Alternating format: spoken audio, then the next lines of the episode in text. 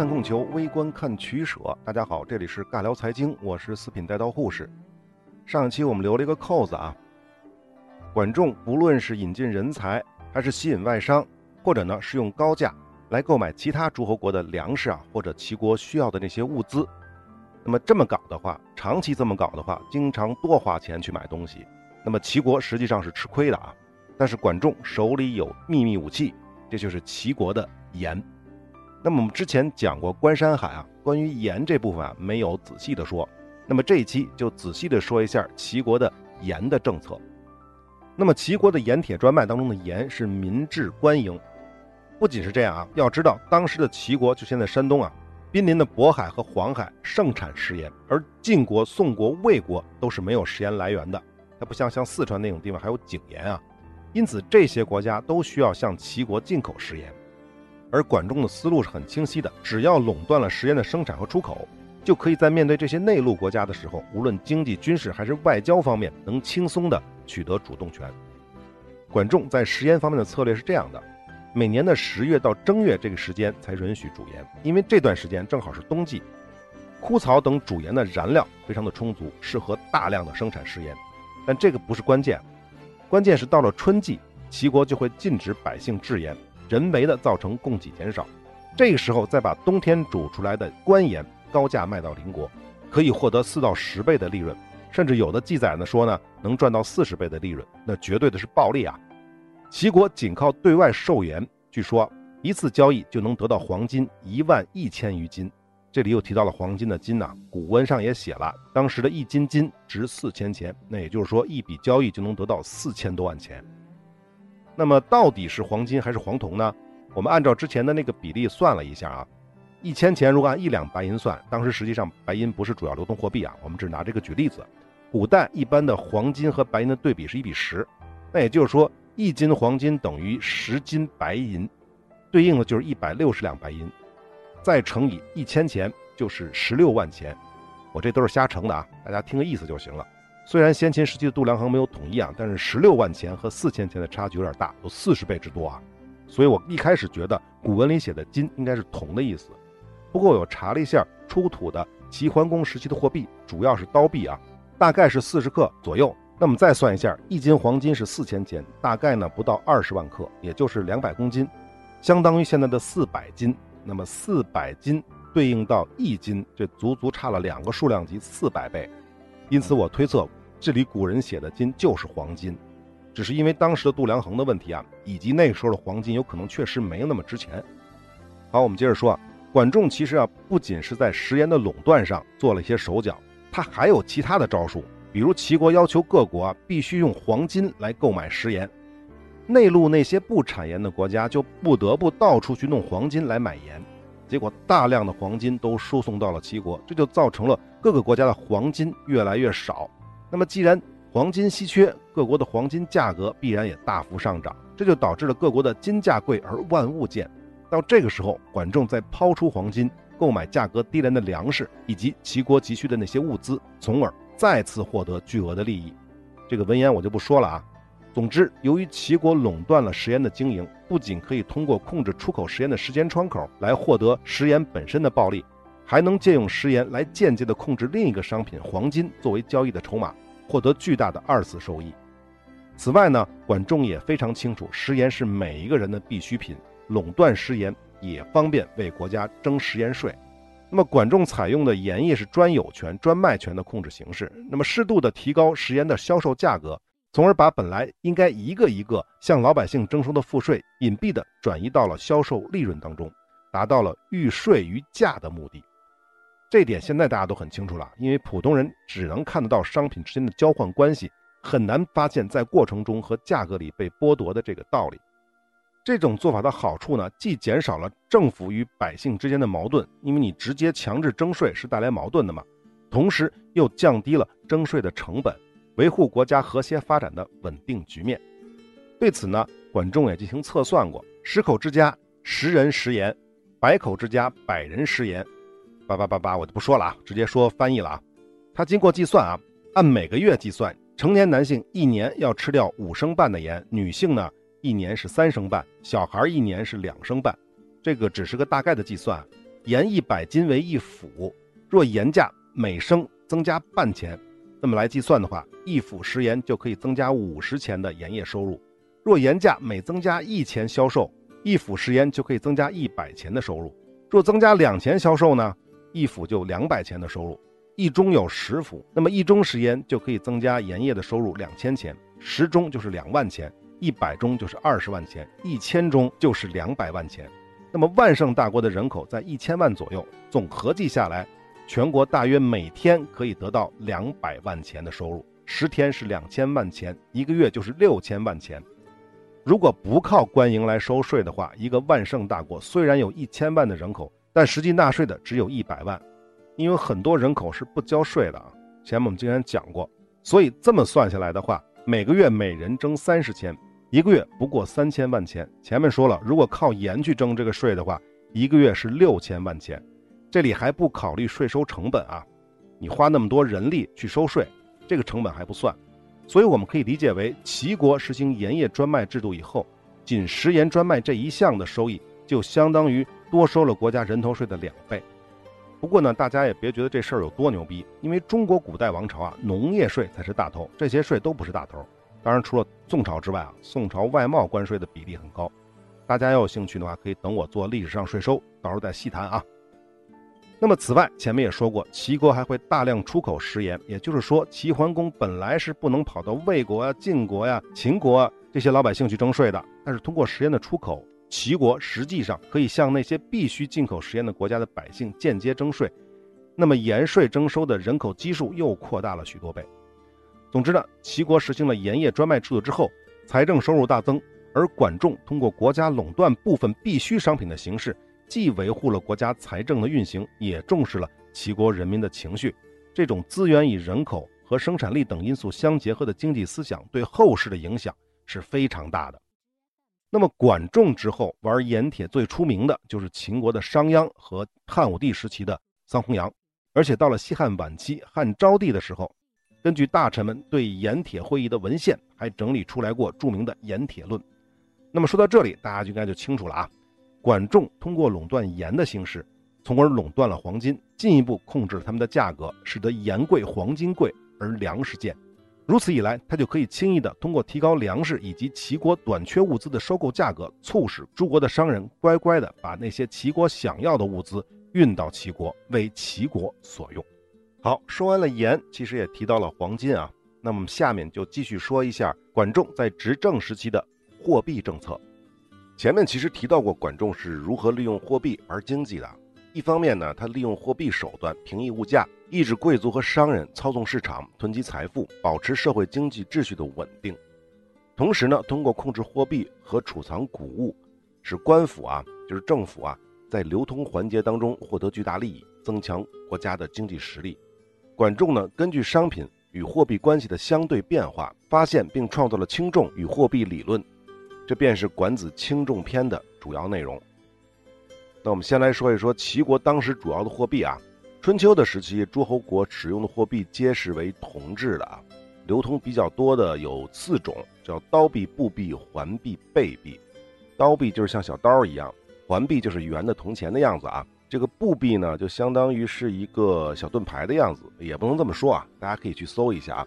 贝币就是像贝壳那样子的，但是注意啊，贝币不是说贝壳啊，因为在春秋的时候，到了这个时候已经不再使用真正的贝壳当货币了。但是作为一个习惯的延续，把铜呢，或者是青铜呢，就铸造成了贝壳的样式，所以才叫贝币啊，不是卑鄙啊。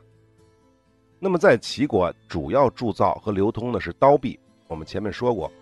但是呢，随着齐国商业的发展，商品交换活动的频繁，各种货币都会在齐国出现。但是呢，大宗交易使用铜制的货币就显然很不方便了。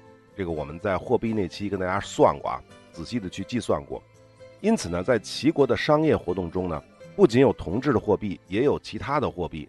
那么管仲就提出来过，齐国货币分为上中下三等，上币为珠玉，中币为黄金，下币才是刀币。但是在春秋时期，齐国市场上极少使用珠玉币，这是因为啊，珠玉啊作为装饰品的用途远远大于它货币的用途，而且呢，大家也可以想象啊。珠玉的分割储藏功能也是非常差的，因此在实际的商业活动当中，这种上币的流通就比较少。因此，管仲也说：“黄金刀币，民之通师也。”这意思就是中币和下币，也就是黄金和刀币才是最常使用的。那么，中国商代实际上就已经掌握了冶炼黄金的技术，但是齐国本身不产黄金啊。当时的中国主要的黄金产区是在南方，但是大额的商贸还是要使用黄金的，这个比较方便。那上期呢，我们其实上说过了，管仲主要是利用齐国的食盐来撬动黄金储备，同时呢，管仲很早就认识到了黄金作为货币的潜能。我们讲货币那期其实说过，货币职能啊，四个：价值、流通、储藏和支付。那么说价值，管仲就说过：“黄金者，用之量也。”那么再说流通，他的说法是黄金刀币，民之通师也。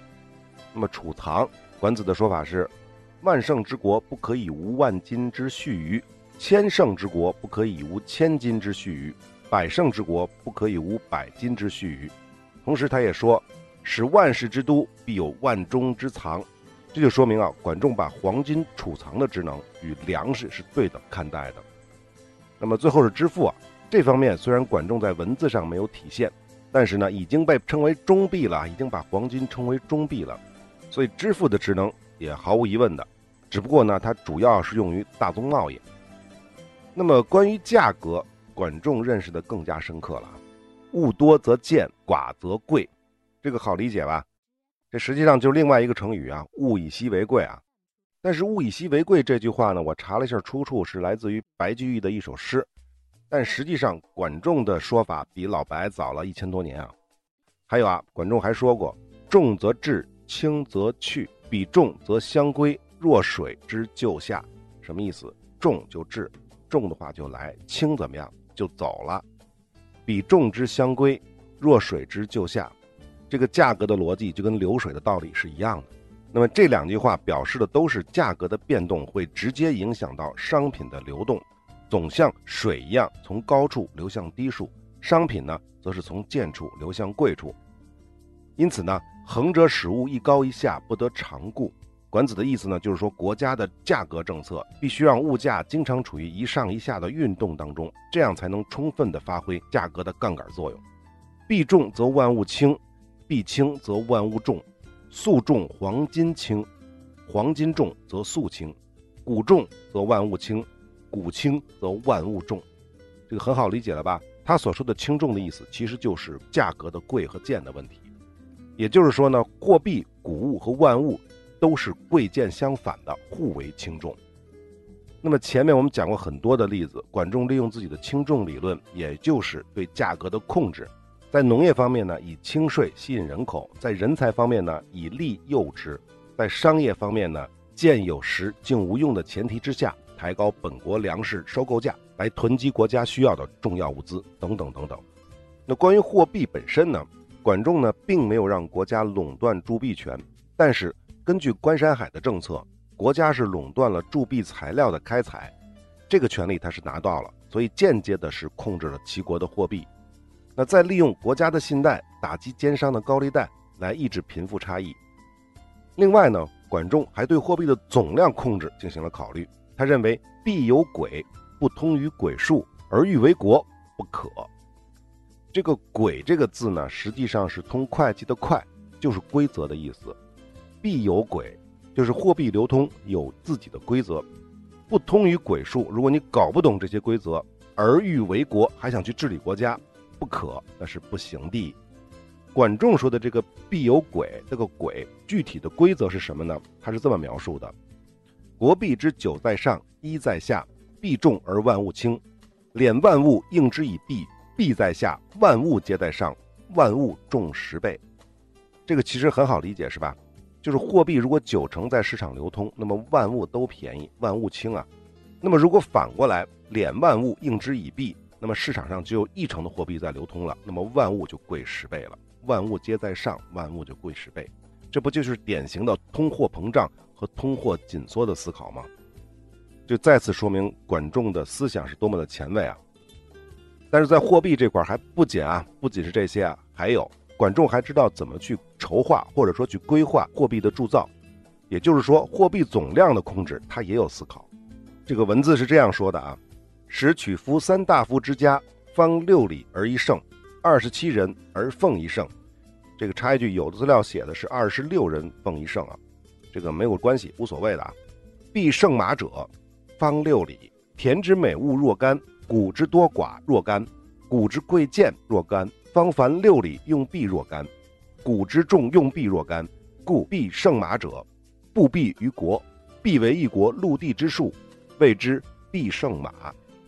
这个币就是货币的币，胜就是一胜两胜的车子那个胜，马就是车马的马。这个意思呢，要解释一下了啊。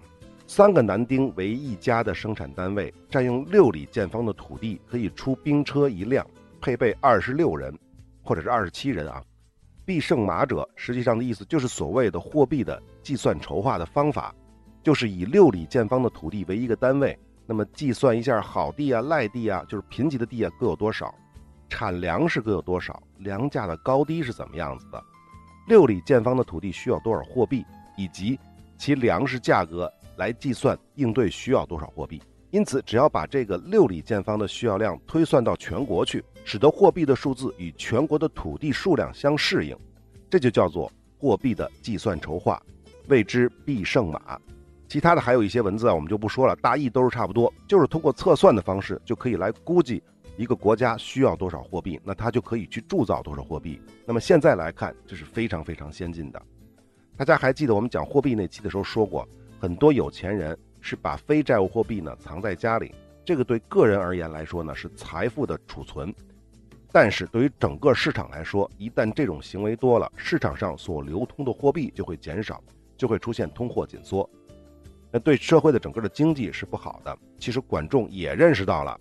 那么这句文言呢，前面说过，利有所并藏也。然则人君非能散积聚，均献不足，分并财力而调民事也，则君非强本去耕，而自以为铸币而无矣，乃今使民下相益耳。恶能以为智乎？这句话我们前面说过的，财富被富人藏起来了，所以一个君主如果不能分散的囤积、调剂余缺，即便加强农业生产，那也不能够玩命的去铸造货币，那只会造成人民之间的相互奴役。这个人民指的是富人和穷人啊，这个就不能算得上国家的德治。那么关键是啊，这句话的前头还有一个前提，什么前提呢？就是当齐桓公问管仲，他问呢？君主啊，在铸造发行货币，我们不是在前面都计算过了吗？前面有测算的方式啊，按照测算的结果进行了铸造，但依然不够用，这个是为什么？管仲是针对这个问题才回答说：“利有所并藏也。”巴拉巴拉巴拉。也就是说，管仲认识到了非债务货币被富人储藏之后，造成货币紧缩的情况下，国家依然是不能通过滥发货币来解决问题。那唯一的解决方案就是我们之前说的。贫富有度，就是想办法让这些富人啊把这些钱财吐出来。不过呢，并不是强取豪夺，而是利用前面说的那些，比如税收调控啊、夺之以快啊、见有时竟无用啊、鼓励奢侈消费啊等等等等这些手段来消除贫富差距，让铸造出来这些货币呢尽量在市场流通，而不是被藏在富人的地窖里。好，关于管仲在齐国玩货币这块呢，我们基本上就讲差不多了啊。我们最后来讲几个小故事啊。之前我们讲农业的时候，其实说过几个管仲的小故事，比如说通过贸易战来制服鲁国的故事，同类的故事还有买鹿治楚、买胡降代以及衡山之谋。这几个故事都差不太多，意思差不太多，我们就不讲了。我们再补充几个不一样的故事啊。第一个先说一个叫金融骗局啊，就是管仲玩的金融骗局，这个叫金龟换粮。这个在春秋的时候，齐国准备攻打孤竹国。孤竹国的位置位于现在的河北、内蒙、吉林一带，面积是比较辽阔的。那么一听这个位置，大家都知道孤竹国那边可能是游牧民族，士兵肯定是勇武善战的，不好对付。那么老马识途这个典故，就是齐军在追击孤竹国军队的时候迷失方向，最后呢是管仲想办法老马识途的啊。好，要攻打这种国家，齐军不仅需要士兵的数量和战斗力。还需要的就是大量粮食嘛。这个时候，齐桓公就问管仲有没有什么办法能够弄到粮食。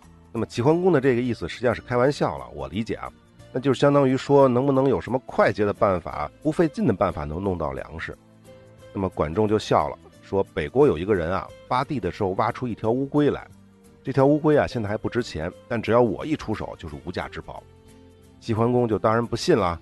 第二天，管仲就派出十乘车的使团来到那个人的家里面，赏给他黄金一百两，然后用金制的大盘把那个龟给请回来了。那么一路就敲锣打鼓啊。就是说，这龟啊是东海海神的儿子，回来之后呢，就把这个乌龟啊供在了大台的上面，每天杀四头牛祭祀它，号称这龟是无价之宝。当然，每天杀的这牛啊，管仲是不会浪费的啊，在祭祀之后就会偷偷派人把肉卖掉了。管仲整这么大动静，就是为了让百姓能够口口相传，一传十，十传百。没过多久，这个神龟就出了大名啊，方圆百里的人都认为神龟是无价之宝。能够保佑一方平安，每天都有成千上万的人来祭拜神物，祭拜这个神龟，期望呢能够亲眼目睹神龟的真容。那么过了一段时间，齐国准备好了，要准备出兵孤竹国了。管仲同时也打听到了啊，有一个姓丁的家伙，这个是个大财主，他们家里啊有粮食够齐军呢吃五个月的。于是管仲就去找了这个丁家，说：“我可以把无价之宝抵押给你，换你的粮食。”这个丁家受宠若惊啊。立刻就收了那条龟回家供起来了。那他们家的粮食呢，就交给了管仲，解决了齐军出征孤竹国的粮食问题。这个大家想一想，管仲搞的这个金龟换粮的故事啊，其实跟金融诈骗有什么区别吗？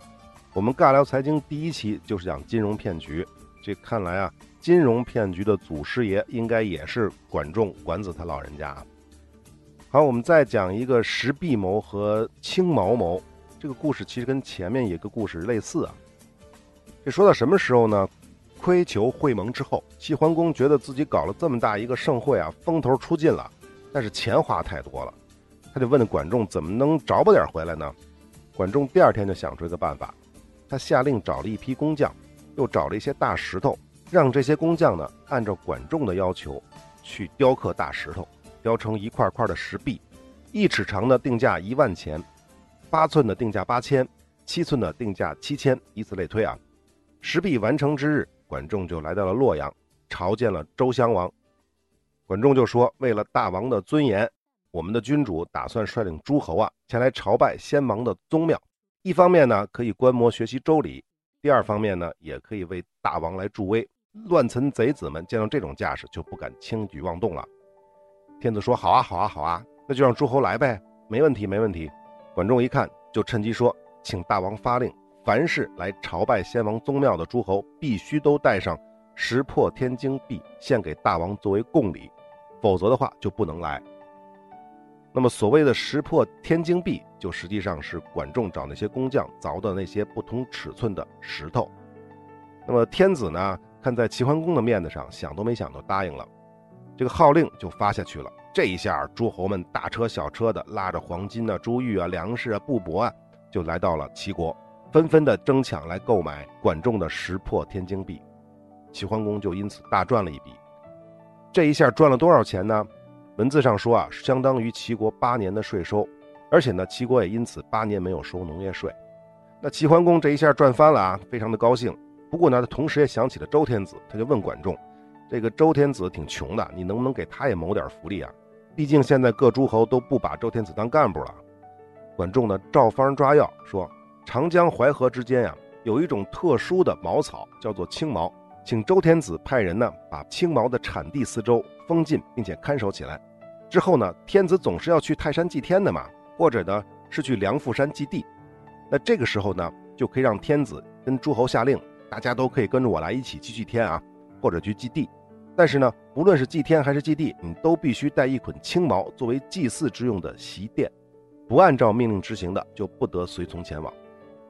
要知道啊，各家诸侯平时是没有机会去泰山祭天的。齐桓公最鼎盛的时候也想去泰山搞封禅啊，但是被管仲阻止了，更别说其他诸侯了啊。所以这样的机会就非常的珍贵，大家都愿意去，因此呢，就载着黄金争先恐后的去求购青毛。那么江淮地区的青毛价格就涨了十倍，一捆可以卖到百斤。因此呢，周天子跟齐桓公一样，靠着管仲的计谋也大赚了一笔。这两个故事的套路其实是一样的。有点相当于现在的流量变现的思路，只不过呢，使用了部分的行政垄断的手段而已。但是呢，前面说齐国有八年都没有去收农业税，说实话我不太相信。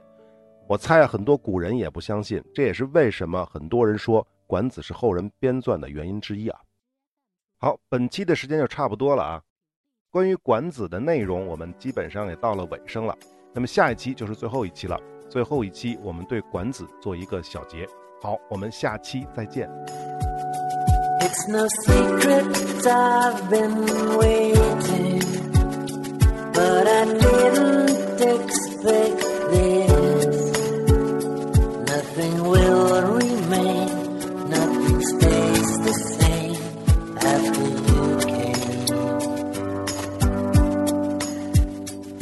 No secret I've been starving, I never felt anything. 信用和信誉是一切经济活动的基础，也是一切人类活动的基础。不过呢，主流的各大音频平台并不完全信任我们的内容，因此部分系列的内容并没有在您所收听的平台收录，或者呢是收录之后被下架了。但是没有关系，您也可以搜索微信公众号“四品带刀护士”，关注之后呢，就可以得到完整内容的推送了。另外呢，从阿富汗系列开始，我们也同步在微信公众号更新最新的节目。欢迎来加个关注。最后，如果您喜欢我们的节目，请点赞、转发、关注、收藏，这是对我们最大的支持。好，我们下期再会。